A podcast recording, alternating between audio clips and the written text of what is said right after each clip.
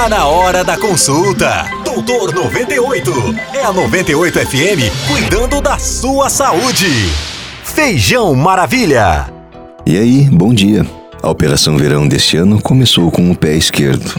Afinal, os bombeiros têm atendido aqui nas praias do Paraná uma média alarmante de quase 30 afogamentos por dia.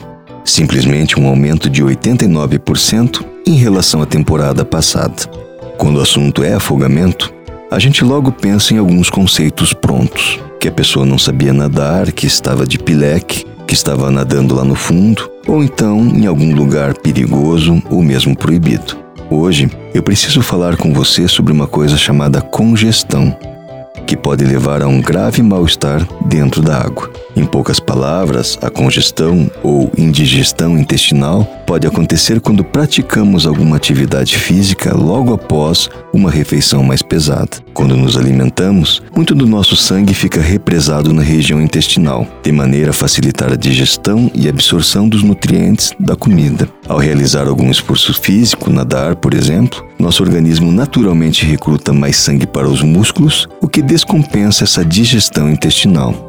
O resultado costuma ser a indigestão associada com desconforto gástrico, refluxo e até mesmo vômitos. Outra coisa que contribui para a congestão é o choque térmico com água fria, o que faz com que o sangue também seja recrutado para equalizar a temperatura do corpo, principalmente a da pele. Então, nunca nossas mães e avós estiveram tão certas. Antes de brincar na água, é preciso ter a certeza de que a digestão foi bem resolvida. Isso leva cerca de uma a duas horas.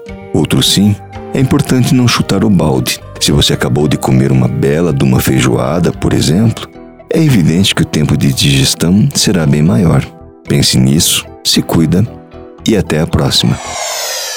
Você ouviu Doutor 98 com o Doutor Carlo Andrade, CRM 35499. Todos os dias, às 10 da manhã.